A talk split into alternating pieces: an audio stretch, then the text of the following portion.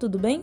No nosso canal Pirarucado, o Pó de Peixe, levaremos você a uma aventura auditiva sobre o medievo e a ética cristã no direito ocidental, a retórica do pecado na vida social e jurídica europeia.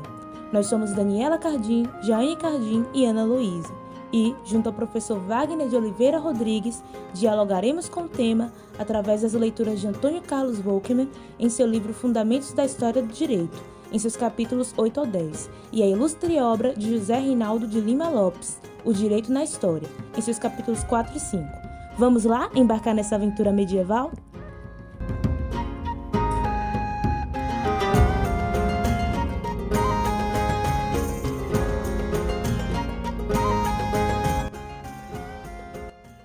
No programa de hoje, falaremos sobre o apogeu e os obstáculos gerados a partir do direito canônico na Idade Medieval. Como tudo começou? Essa aventura toda inicia com a queda do Império Romano, quando a Idade Média se desenvolveu economicamente e encontrou fundamentação para justificar socialmente seu discurso de poder. É interessante frisar que a gota d'água para a queda do Império Romano foi a invasão dos nórdicos à Europa Central, resultando em agrupamentos de fortes alianças militares germânicas que fitavam as riquezas e as terras férteis da até então imponente Roma. Essa invasão fez preponderar o etnocentrismo e, assim, ondas de preconceitos e ataques às culturas estrangeiras assim instaladas. Esse contexto teve como consequência a criação artificial da ideia de nação e atitudes de reação violentas contra aquilo que aparecia sobre bases culturais e sociais não identificadas. Dessa forma, algo incomum se desenvolveu nos escombros do Império Romano. O que predominava em termos de instituição social era algo originado da junção de características do regime escravocrata com o regime comunitário primitivo das tribos nórdicas. Os historiadores colocam geralmente que, apesar de ambas as formações sociais estarem em crise, a sua mútua incorporação acabou por fomentar um novo regime social, o regime feudal. O responsável político pela junção desses dois modos de vida diferenciados foi a Igreja Católica Romana. Por um lado, ela negava aspectos importantes da cultura romana, como o caráter divino do imperador, a hierarquia e o militarismo.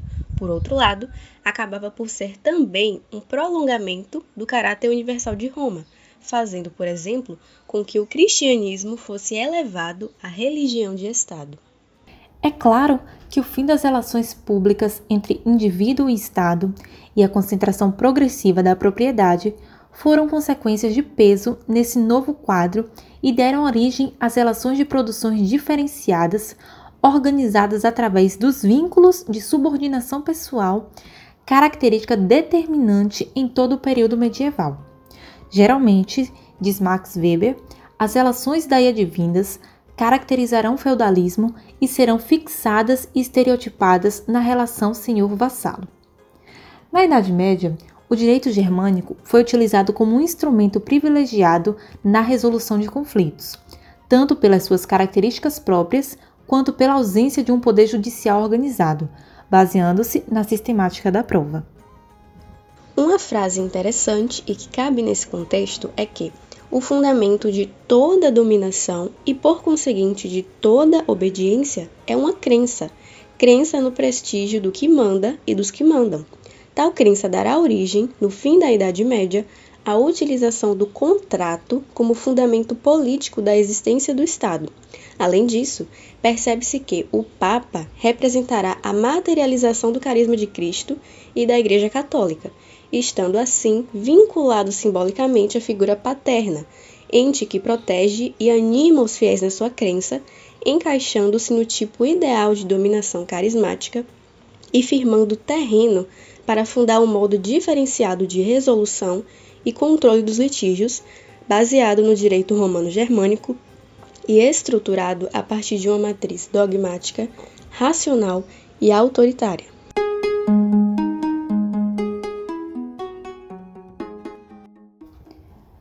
Percebe-se que a religião floresce dos escombros de Roma como consequência do aumento de exigências morais, justamente quando essa palavra passa a ter também um aumento de significação social e econômica. A Igreja foi uma força onipresente no desenvolvimento financeiro e jurídico da Europa. Como maior latifundiário, estava comprometida com a defesa do feudalismo e com toda sua autoridade auxiliou na repressão das revoltas de camponeses que varreram o continente. A partir do século V, a Igreja Católica começa um longo e colossal trabalho para unificar na fé cristã todos os recantos da Europa, grandemente dominada pelos povos do Oriente. Além dos grandes missionários, figuras geralmente santificadas que construíam uma aura de respeito e admiração interna na igreja, como Santo Antônio, por exemplo, uma forte arma de pregação seria também a implantação de mosteiros, braços avançados da propagação da fé e de controle econômico-social. Em relação a uma genealogia propriamente dita do direito canônico medieval, a primeira observação é que, na Idade Média, nota-se uma verdadeira bagunça de legislações, fazendo qualquer tentativa de organização metodológica dos variados sistemas legais um esforço reducionista e formal. Logo a partir do século V, o direito romano não se cansará de conviver paralelamente com o direito germânico dos povos do norte, e, até o século VIII, observa-se a progressiva condensação desses vários direitos. A segunda observação possível dessa genealogia é a característica descentralizadora da justiça, isto é, a dissolução da resolução de conflitos particulares pelas várias autoridades temporais, ou seja, os senhores feudais, agora investidas de jurisdição. O caso mais grave para resolver era referente às leis de aplicação pessoal, em que o indivíduo só poderia responder pelas acusações que violassem as leis do seu próprio grupo, ou seja, cada um vivia sobre o seu próprio direito. Os diferenciados modos de resolução de problemas com as leis pessoais deram início ao direito romano no Ocidente e foram germe de alguns princípios do direito internacional privado moderno. Já na Alta Idade Média, a partir do momento em que deixa de existir um poder judiciário organizado, a liquidação das contendas era feita entre os indivíduos e a jurisdição eclesiástica passou a ser competente, por exemplo, para julgar todos os casos relativos ao casamento e a maioria dos litígios envolvendo o direito de família. Mas o que são cânones?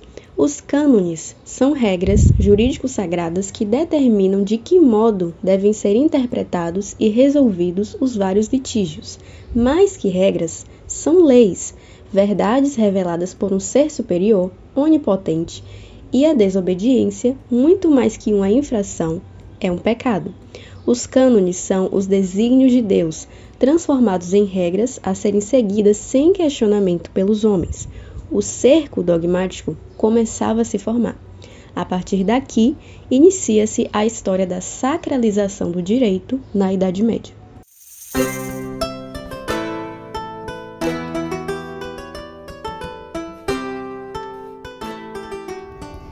Estabelecida sua legitimidade divina no decorrer da Baixa Idade Média, resta saber como essas leis foram organizadas. Um momento fundamental para compreender o fenômeno do direito canônico é o de sua compilação. A Igreja passou a monopolizar a produção intelectual jurídica na Idade Feudal. A função dogmática dos doutores universitários não era definida pelo conhecimento, mas pela autorização divina de revelar, ou melhor, de dizer a verdade da lei, legitimando o discurso oficial do Papa e da Igreja de forma extremamente regrada. Tal legitimação deve, assim, ser percebida como fundamentação para o eficaz e real exercício de dominação e submissão levado a cabo pela Igreja na Idade Média. Mais que revelar a verdade, o que o jurista canônico externa é a vontade política do poder eclesiástico em fazer valer os seus comandos. Desse modo, e observando as especificidades históricas, aproximadamente em 1140, uma miríade de decretos, leis, pareceres e decisões das autoridades eclesiásticas é compilada por Graciano, um monge professor de teologia em Bolonha. A Concordância dos Cânones Discordantes, uma publicação controversa por si só, é a primeira parte do Corpus Juris Canonici, de 1528. A partir daí, o direito canônico desenvolveu-se por decreto papal, interpretação oficial e julgamento de litígios nas cortes eclesiásticas. Isso aconteceu exatamente porque se multiplicavam as interpretações dos advogados dos comerciantes vinculados ao Estado secular, causando problemas à administração eclesiástica, principalmente quando utilizavam o direito civil dos romanos, que até pouco tempo antes ainda era permitido e ensinado pela própria Igreja. Embora discordantes internamente, como o próprio título do livro de Graciano faz perceber, os cânones deveriam ser considerados como a palavra de Deus legislada pela boca do Papa, verdade absoluta e incontestável. Vale ressaltar aqui que a crítica à Igreja passa a equivaler ao crime de lesa majestade. Não admitindo questionamentos, a Igreja visava mobilizar toda uma tecnologia repressiva para controlar os possíveis revoltosos, e essa tecnologia é o discurso jurídico canônico materializado na Santa Inquisição com seu sistema de construção aflitiva da verdade. A Igreja, por fim, marginaliza e exclui os que não fazem parte da crença maior, e o direito canônico surge como um instrumento que assegura e legitima essa divisão, punindo os diferentes e os insatisfeitos. Começa agora a saga da Santa Inquisição.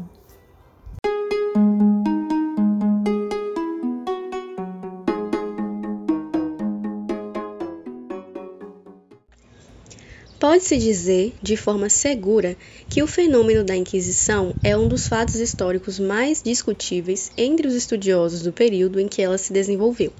Inicialmente, a grande cruzada religiosa empreendida pela Igreja Católica contra os hereges nos séculos XII e XIII, a denominada Inquisição Medieval, também é sinônimo da grande caça às bruxas e hereges que ocorreu principalmente entre os séculos XV e XVII em toda a Europa Ocidental e em suas colônias. Foi no período da Baixa Idade Média que o poder eclesiástico atingiu seu apogeu os reis recebiam o seu poder da igreja e podia excomungá-los. Nesse período é que teve início a Inquisição, criada para combater toda e qualquer forma de contestação aos dogmas da Igreja Católica. Recebeu essa denominação devido ao processo per inquisitionem utilizado pelas cruzadas religiosas no combate às heresias. O termo heresia englobava qualquer atividade ou manifestação contrária ao que havia sido definido pela Igreja em matéria de fé. Dessa forma, na qualificação de hereges encontravam-se os mouros, os judeus, os cátaros e os albigenses no sul da França, bem como os supostos praticantes de bruxaria. Dentre outros fatores, o fato de a Igreja possuir enorme influência sobre o poder temporal e necessitar do auxílio do Estado para combater as heresias fez com que esse tipo de crime passasse a ser considerado crime de lesa majestade, razão pela qual a competência para o seu julgamento foi estendida aos tribunais seculares. Os dois tipos de tribunais adotaram o mesmo procedimento. Aprisionavam as pessoas com base em meros boatos, interrogavam-nas, fazendo o possível para conseguir-lhes a confissão, que ao final levava à condenação. Variando conforme a gravidade do crime, a condenação consistia na execução do condenado pelo fogo, banimento, trabalho nas galeras dos navios, prisão e, invariavelmente, no confisco dos bens. A Inquisição medieval penetrou em vários países da Europa Ocidental, chegando até a alguns países da Europa Oriental. Mas foi na época moderna, nos séculos XVI, XVII e XVIII, que ela atingiu seu apogeu estendendo-se inclusive às colônias. Ao final da Idade Média e início da Idade Moderna, ocorreu na Europa uma explosão demográfica violenta, o que levou ao aumento da pobreza e a uma pressão crescente sobre a oferta limitada de recursos. A introdução do capitalismo mercantil e agrário em muitas regiões ocasionou um grande aumento no preço de todas as mercadorias.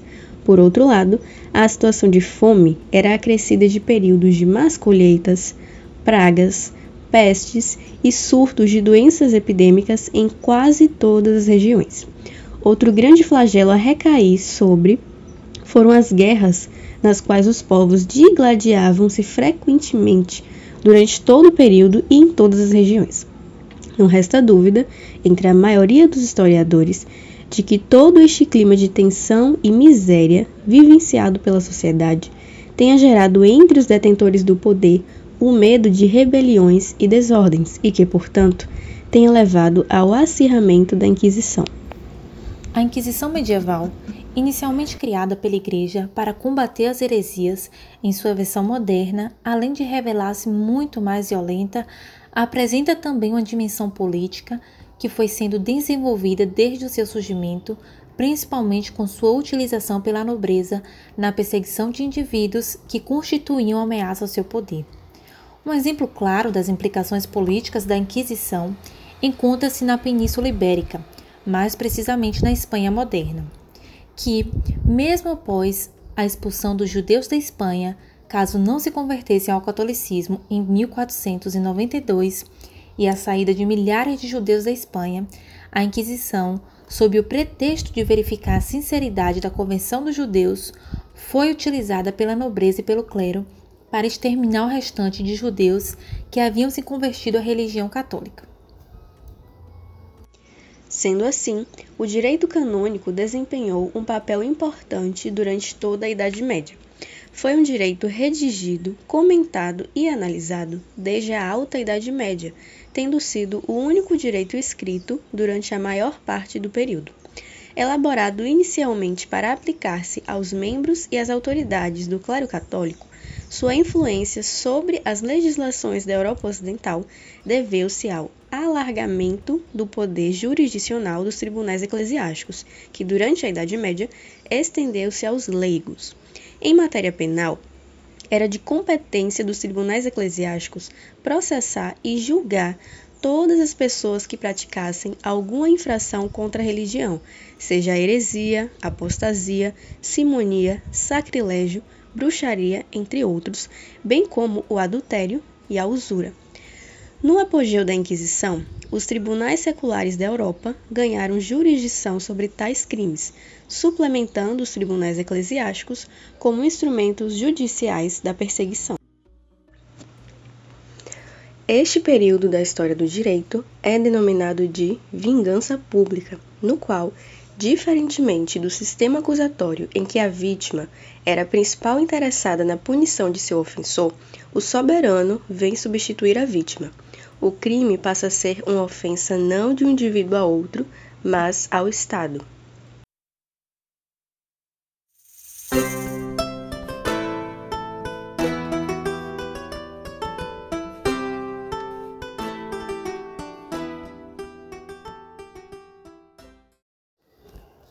Crise é a palavra exata para classificar o momento pelo qual a tradição passou. Durante muitos séculos, a Igreja monopolizara a produção científica. Posteriormente, passou a negar ao pesquisador os frutos de suas pesquisas. Segundo Henrique Dussel, restaram apenas duas soluções: o secularismo, que é a negação da teologia pela ciência, ou o concordismo, ou seja, a busca incessante de adequação, muitas vezes forçada, das descobertas à cristandade. Essa oposição radical, definida por Dussel como falsa alternativa, gerou o secularismo, ou seja, uma secularização alheia do divino e em oposição frontal aos dogmas da Igreja, em nome de uma ciência plenamente capaz de responder aos anseios da intelectualidade. Por outro lado, a ciência passou a ser encarada pelo clero como herética. As causas do declínio foram, entre outras, discurso intolerante da Inquisição, com sua pretensão de uniformização e aceitação incontestável. Isso foi colocado em dúvida pelo avanço científico. Juridicamente, a partir do século XVII, a legitimidade das verdades impostas pelo clero começou a ser questionada. É inegável, logicamente, a influência da produção intelectual científica e filosófica que já vinha destronando lentamente o poder arbitrário dos inquisidores e seu refinado aparelho de controle social. As primeiras dúvidas referentes aos crimes de feitiçaria apareceram no final do século XVI e fundamentaram um movimento de profunda importância na execração desse tipo de procedimento na Europa e em todo o mundo. A atuação dos magistrados franceses foi fundamental no processo de laicização do direito. Essa praxis revolucionária, contudo, não pode ser vista como um fenômeno isolado. Fez parte do processo de secularização das ciências e atuou como importante ingrediente na formulação da teoria iluminista do direito. Se na França já sopravam ventos que indicavam as luzes no final do século XVI, a construção jurisprudencial e até mesmo a legislativa de alguns parlamentares parisienses estruturaram ainda mais o movimento europeu, justamente num campo extremamente conservador, que, por tradição, serviria aos interesses clericais. Nota-se que a primeira crítica, apesar de sutil, veio da classe médica, amplamente repreendida pela Igreja em seus avanços científicos e em suas intenções de estudo pela dissecação de cadáveres e aplicação de vacinas. Como é sabido, decorrente da utilização constante da tortura, uma das formas de cuidado para com o acusado era a presença dos manuais de contenção da doutrina da dor. Para a manutenção do torturado, era necessária a presença constante, durante os flagelos e suplícios, de um corpo médico para auxiliar os interrogatórios. A substituição jurisprudencial, como era de se esperar, não foi unânime, muito menos de fácil penetração na casta jurídica, principalmente pelo fato de que grande parte dos tribunais se situavam em regiões afastadas das grandes metrópoles, o que gerava um descompasso entre o novo saber produzido e o antigo, que procurava sobreviver. A primeira atitude dos magistrados franceses, no entanto, foi restringir a repressão aos crimes de bruxaria, partindo, inicialmente, de um rigoroso exame probatório. A partir de então, os boatos, que no século XV e início do XVI podiam fundamentar um processo contra a heresia, não foram mais aceitos, e a qualificação testemunhal tendeu a ser mais rigorosa. Dois atos legislativos produziram uma mudança substancial no andamento dos processos dessa natureza. Em 1624, foi instituído o apelo de ofício, que impediu os juízes inferiores de decidirem em última instância no que se referia aos crimes de lesa majestade divina. Dois movimentos paralelos foram essenciais para a crítica ao modelo clerical em crise, o humanismo e o racionalismo. A diferenciação entre delito e pecado foi elaborada quase que exclusivamente pelo desencadeamento de teses humanistas, fundamentalmente pela incisiva crítica à utilização da tortura, que estruturam as noções atuais dos direitos de primeira geração, direitos humanos e direitos e garantias fundamentais. Na França, praticamente todos os arautos do iluminismo e grandes filósofos da época incidiram crítica ao sistema da justiça penal houve uma certa unanimidade entre estes filósofos sobre as bases em que se assentaram o novo direito penal e processual penal. Enquanto a Inquisição era justificada a partir de uma teoria justnaturalista de ênfase teológica, o Iluminismo utilizaria uma justificativa também justnaturalista, só que de cunho humanitário, para exercer papel revolucionário. A superação dos obstáculos metafísicos e a prevalência da razão, bem como a busca irrestrita de racionalidade dos atores processuais em viabilizar humanamente as resoluções dos conflitos, indicam uma inegável tendência de secularismo na esfera do direito. Este secularismo jurídico anticristão, como definiu do céu, foi um dos principais motivos pelos quais os modelos inquisitoriais não subsistiram e, logicamente, foi fundamental na separação do direito e do Estado da teoria eclesiástica, assim como também o foi para a pretensa ideia de ciência jurídica desvinculada e possuidora de objeto próprio. O iluminismo jurídico-penal dinamizou a teoria dos direitos humanos e destronou um saber malévolo que deixou profundas marcas na humanidade.